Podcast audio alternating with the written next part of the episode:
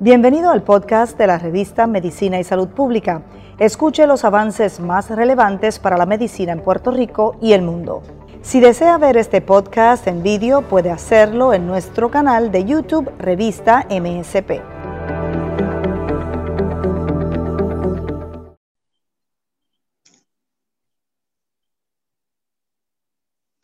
Gracias por conectarse una vez más con nosotros en la redacción de MSP. Estamos complacidos de llevarles a ustedes información importante en materia de salud, de ciencia, información vital que puede ser compartida eh, de usted hacia todos sus allegados, a sus conocidos, que le puede interesar pues lo que vamos a hablar hoy. Justamente la pandemia del COVID-19 continúa siendo un tema de salud importante en el mundo entero.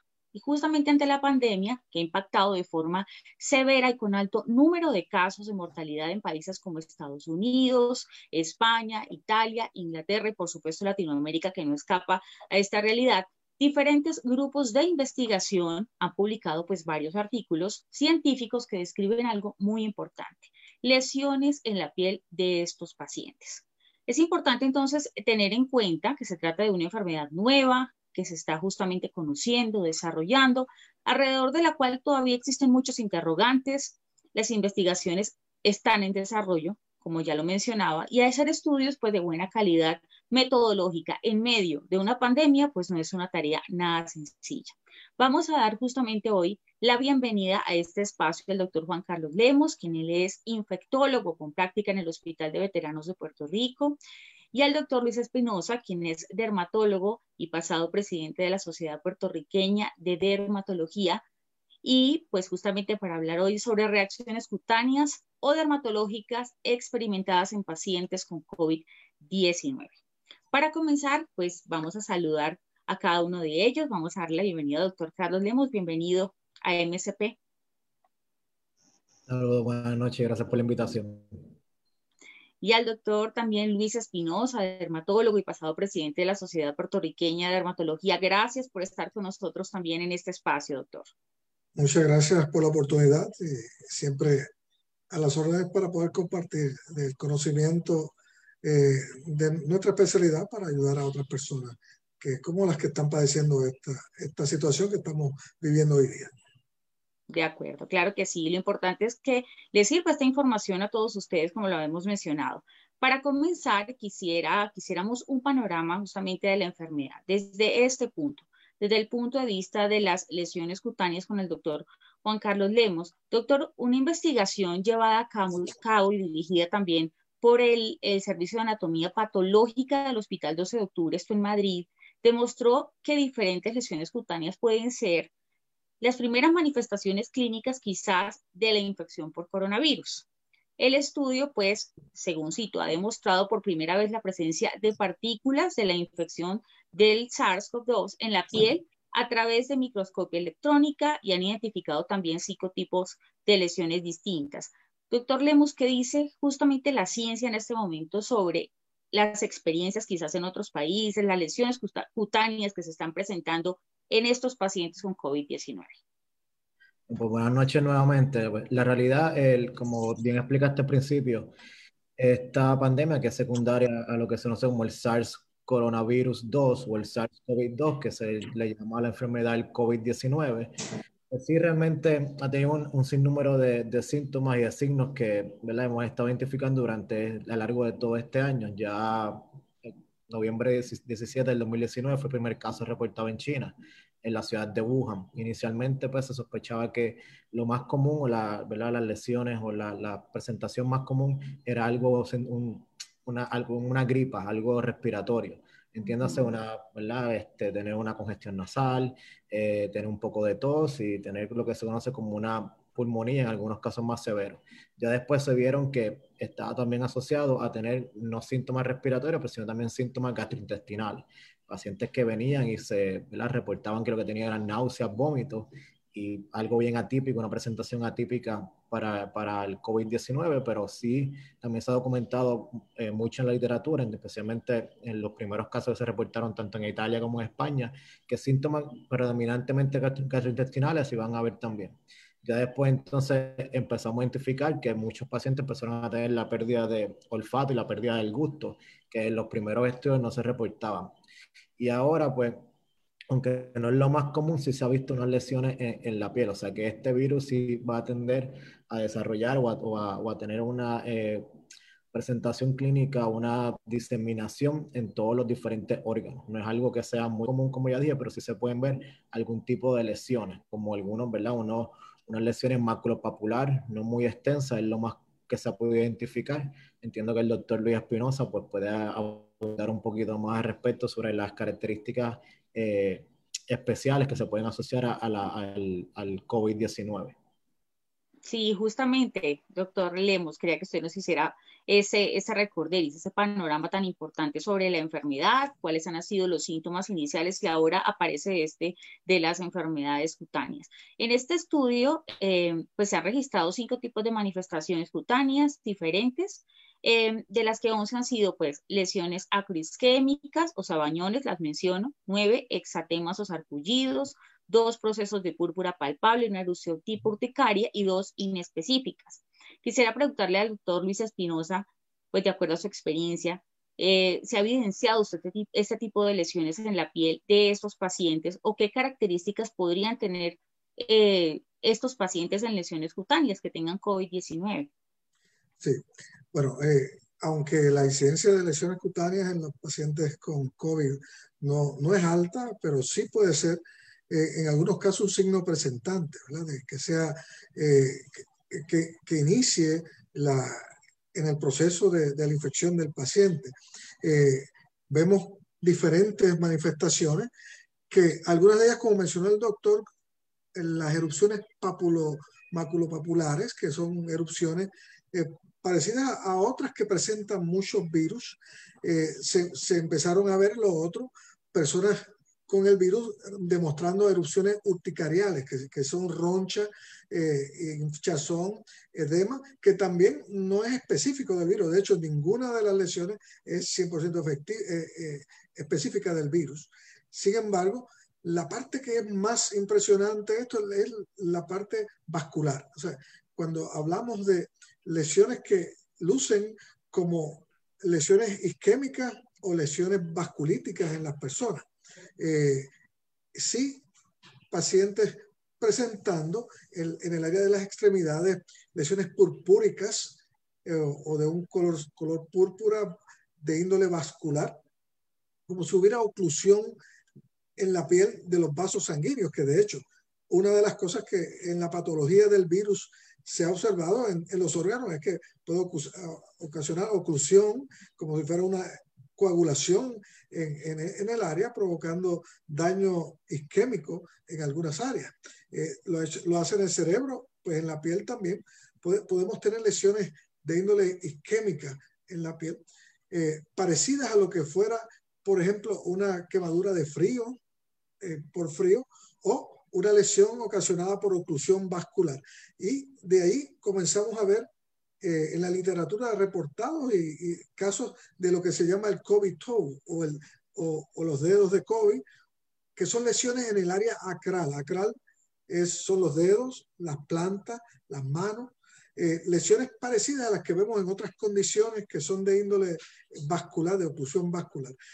Tienen la, la característica de ser molestosas, dolorosas, eh, casi no, no, no, pudiendo tocarse ni poderse poner zapatos en algunos de los casos.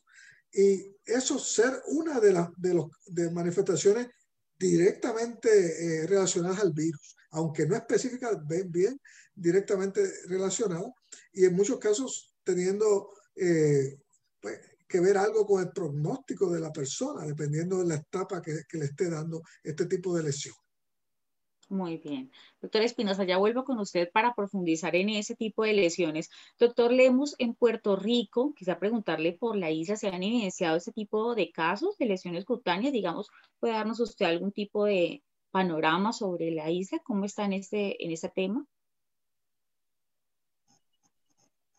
Bueno, en cuanto a aquí en Puerto Rico, entiendo que los casos que se ha visto en cuanto, en cuanto pero por lo menos los que yo he sabido que se han podido reportar son más este, tanto en pediátricos sí se han podido ver este, estas manifestaciones un poquito más y sí se han visto lesiones como la que mencionó el doctor, pero ya va eh, asociado a un cuadro más sistémico, pacientes que son, ¿verdad? Están en los intensivos por esta, esta predisposición que tiene la infección del virus COVID a empezar a tener una, un estado protrombótico, tener más, eh, eh, ¿verdad? Creación de microcoágulos en la microvasculatura, que se ha evidenciado, ¿verdad? En, tanto en Puerto Rico, en los Estados Unidos y en todos los países, que estos, estos pacientes que tienen un COVID severo están mucho más riesgo de desarrollar trombos diseminados, ya sea émbolos pulmonares, ya sean este, trombos en, la, en lo que son las articulaciones de los, de, ¿verdad? En, en, la, en, la, en, los pies o en las piernas, que son los famosos este, eventos.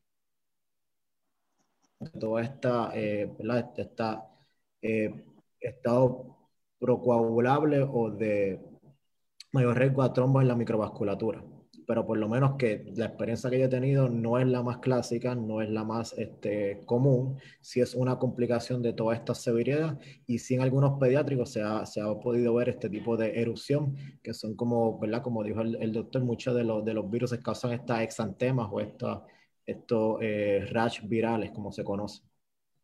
Doctor, entonces no es difícil, eh, digamos, establecer la correlación entre este tipo de lesiones cutáneas y la gravedad del COVID, digamos, se puede presentar en pacientes hospitalizados con mayor frecuencia que en pacientes de pronto que tienen, digamos, apenas eh, eh, algo temprano, digamos, del virus, indicios tempranos. Entiendo que si está con mayor severidad, sí tienden a ser porque ya eh, tienen mayor riesgo. Eh, que los, porque recuerda que mucho de, de las infecciones del COVID, casi el 60% de las infecciones es completamente asintomático.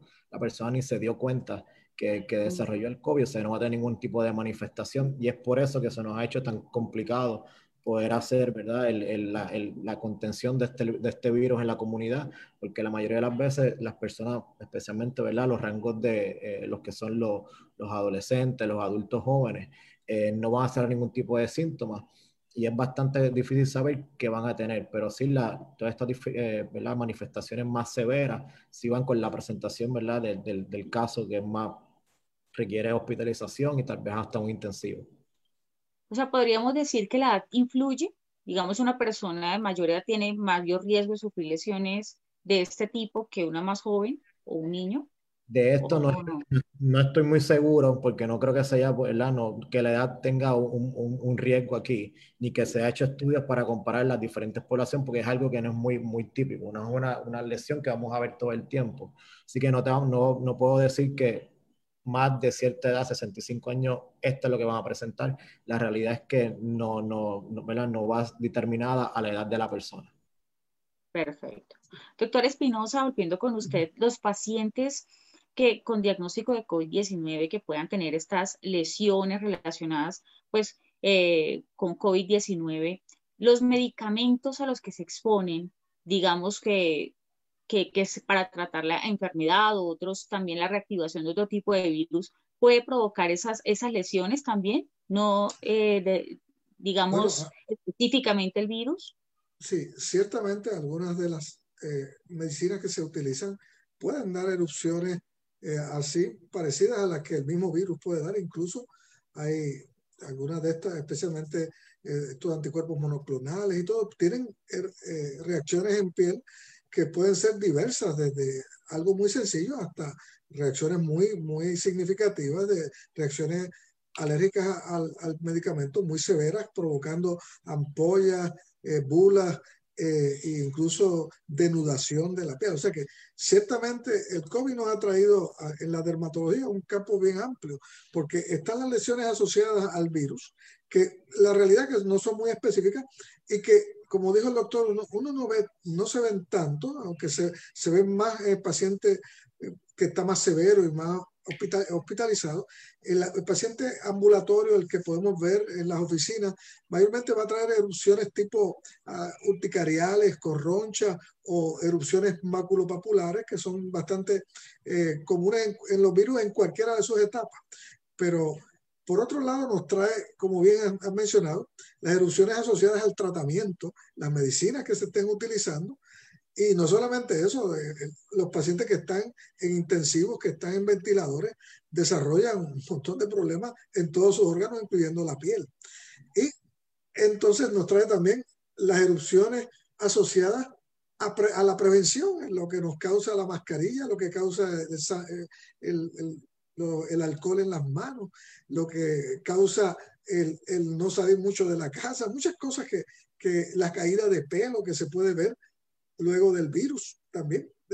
Unos, unos, días o semanas luego de haberle dado el virus a las personas, pueden tener una caída de pelo bien profusa que es temporera y va a ceder, pero que la estamos viendo y, y asociada al virus y al estrés y al miedo de contraer el virus. O sea que, que, que ha abierto una, una puerta enorme de, de posibilidades en, en, causar problemas en la piel, pero mm, como mencioné, no solamente el virus, sino su tratamiento y su prevención.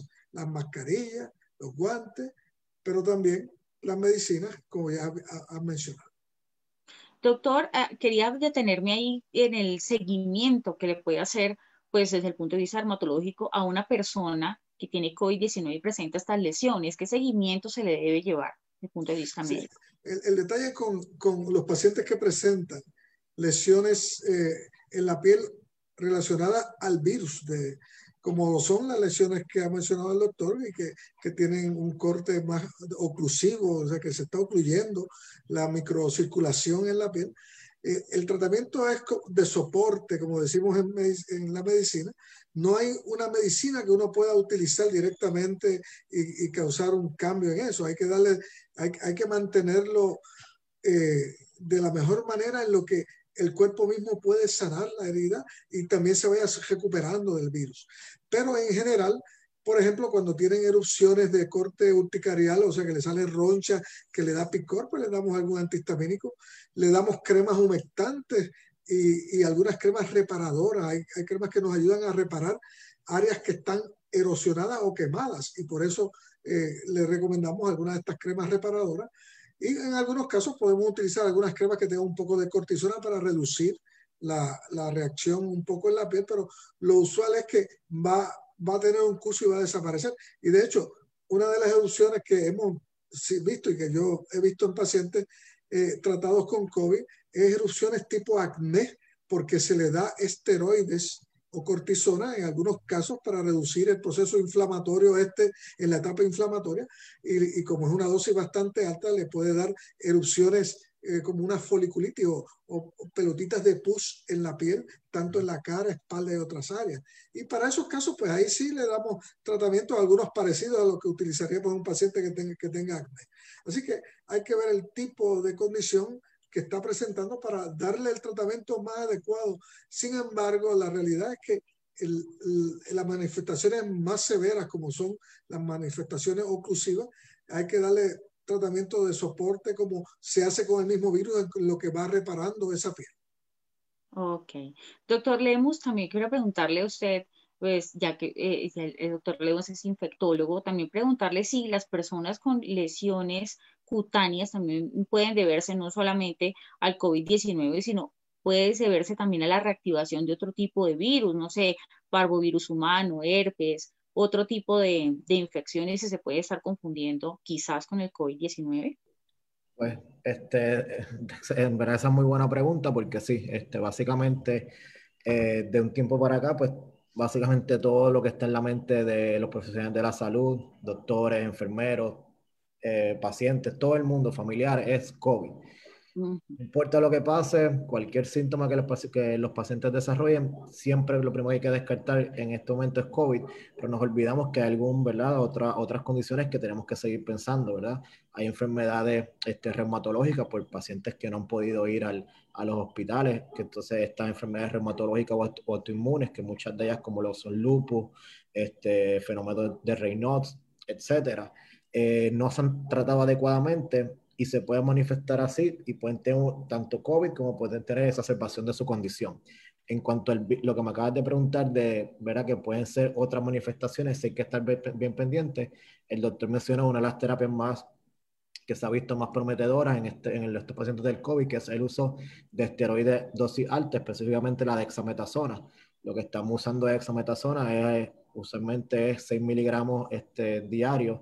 Cuando uno lo cambia va a hacer una conversión a prednisona, es por lo menos mínimo una conversión de 60 miligramos de prednisona o un poco más elevada. Eso lo que hace es que baja la respuesta inmune porque lo que hace COVID en el pulmón es una respuesta inmunológica tan y tan eh, exagerada que va a causar que tus pulmones se conviertan como, ¿verdad? Se pongan como stiff, como bastante, pierden esa elasticidad y por eso es que se desencadena toda esta cascada inflamatoria.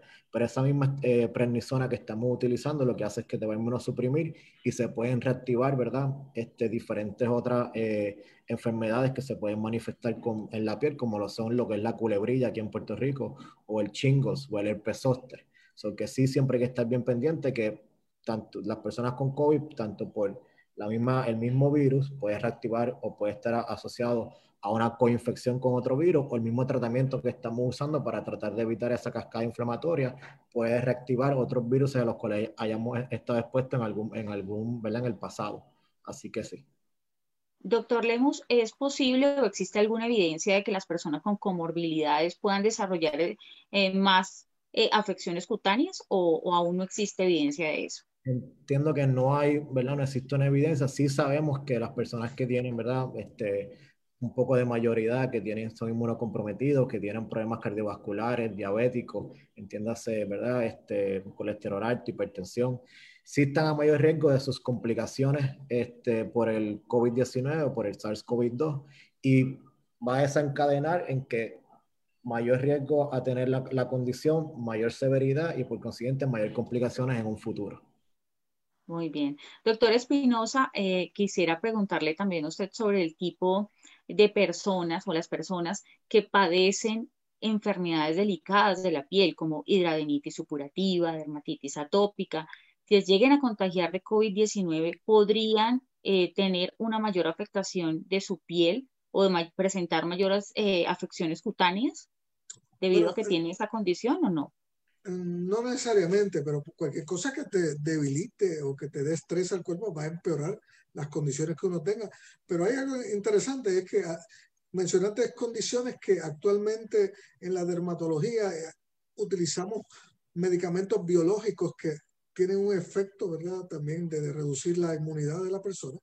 Entre ellas también la psoriasis, la hidradenitis supurativa, la psoriasis y la dermatitis atópica la tratamos con, con agentes que reducen la, la, la, reacción inmune de uno. Y ciertamente una pregunta que hacen, ¿yo puedo seguir con ese tratamiento si en estos tiempos del COVID yo me puedo vacunar? Pues la, la contestación es, eh, es, que sí, se, se, siguen los tratamientos, no se remueven de, de, los biológicos ni de los tratamientos, pero ciertamente somos un poquito eh, parcos en, en, comenzar, si no es necesario, a una persona en un en estos tratamientos en este momento de la pandemia, que quizás en otro momento lo hubiéramos empezado rápido, quizás pues le damos un poco más de tiempo. Y otra cosa importante también es que eh, mencionaste, ciertamente hay reacciones en, en, en, la piel por el COVID que parecen reacciones virales. Había una, una de las reacciones que se documentó, era una reacción muy parecida a la varicela o al chickenpox. Eh, y, y realmente es así porque tiene que ver algo con ese aspecto oclusivo también, porque formaban ampollitas y una cascarita muy parecida a lo que era a lo que es la lesión de la varicela. Y hay que hacer esa distinción porque también cuando la persona, como mencionó el doctor, tiene un proceso infeccioso por un virus y está en tratamiento, puede, todo ese estrés puede activar los virus como es del herpes, como son los virus de la, puede darle culebrilla a alguna de estas personas, o el herpes zóster, que es lo que llamamos en Puerto Rico, la, la culebrilla, eh, cuando tú estás en esos momentos de inmunosupresión o de mucho estrés. Así que se nos ha combinado la cosa y ciertamente personas con COVID pueden desarrollar otras, otros virus eh, a la par o u otras manifestaciones o sus condiciones de la piel empeorar durante la infección y tratamiento y posterior también a, en ese proceso de recuperación que en algunos pacientes dura mucho, se le afectan todas las otras condiciones, no solamente en la piel, sino también las condiciones internas, como menciona el doctor. Claro que sí. Importante vigilancia médica ante cualquier síntoma de este tipo, ¿no? Antes de dejarlos ir y pues de cerrar este, este espacio tan importante que hemos tenido esa conversación, quisiera que cada uno diera justamente las recomendaciones a los pacientes que quizás están de pronto en casa y que presenten este tipo de lesiones, eh, ¿cuál sería la principal recomendación de no automedicarse?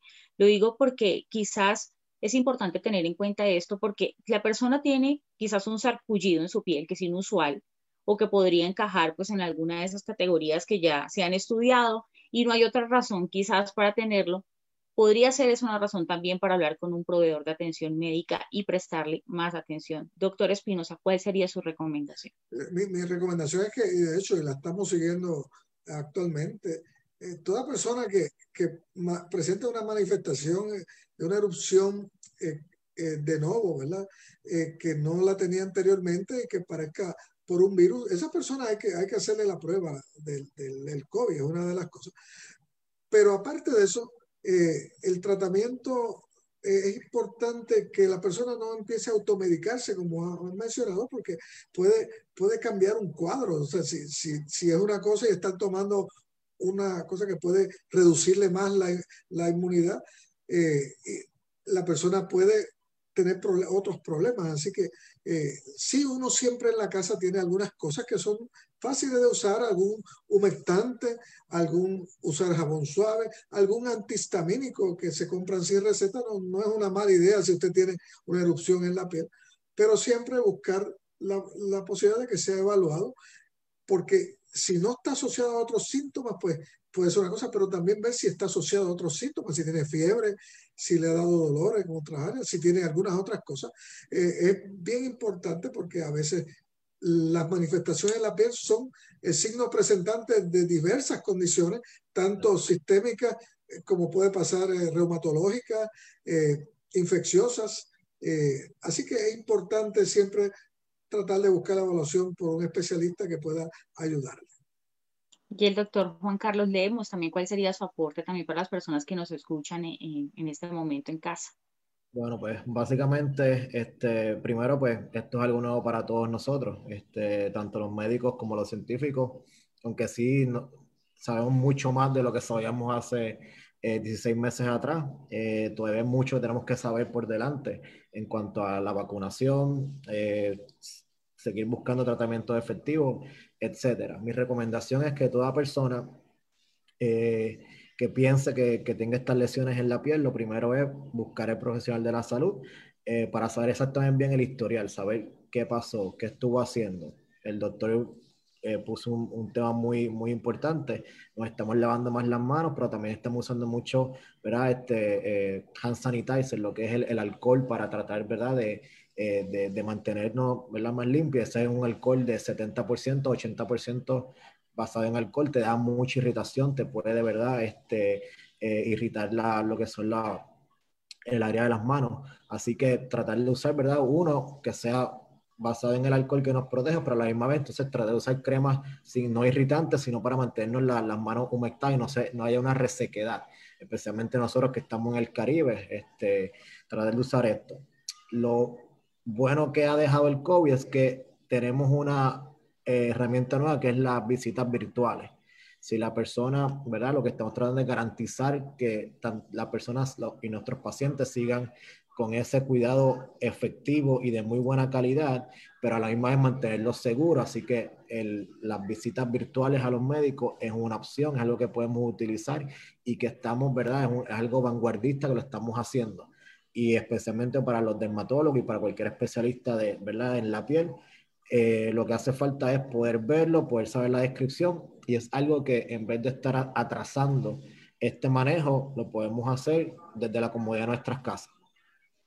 Importante entonces consultar al especialista, consultar al médico ante cualquier eventualidad, porque estamos ante un nuevo panorama entonces, reacciones cutáneas o dermatológicas experimentadas en pacientes de COVID-19, que puede ser uno de los síntomas según nuevos estudios. Agradecemos infinitamente al doctor Juan Carlos Lemos, infectólogo con práctica en el Hospital de Veteranos de Puerto Rico, por su tiempo, por habernos acompañado, por sus valiosos aportes, y también al doctor Luis Espinosa, dermatólogo y pasado presidente de la Sociedad Puertorriqueña de Dermatología, por haber estado con nosotros, habernos aclarado el panorama en torno a, estas, eh, eh, a este panorama de las lesiones cutáneas que pueden tener pacientes con COVID-19. Gracias a ambos por estar con nosotros. buenas noches y siempre a la orden aquí. Igualmente, muchas gracias por la oportunidad. Muy bien. A ustedes también gracias por habernos acompañado en la redacción de MSP, por haber estado con nosotros conectados. Recuerde compartir esta información con sus allegados y con sus familiares o cualquier persona que le pueda interesar esta importante información. Recuerde que estamos en todas las redes sociales. Feliz noche.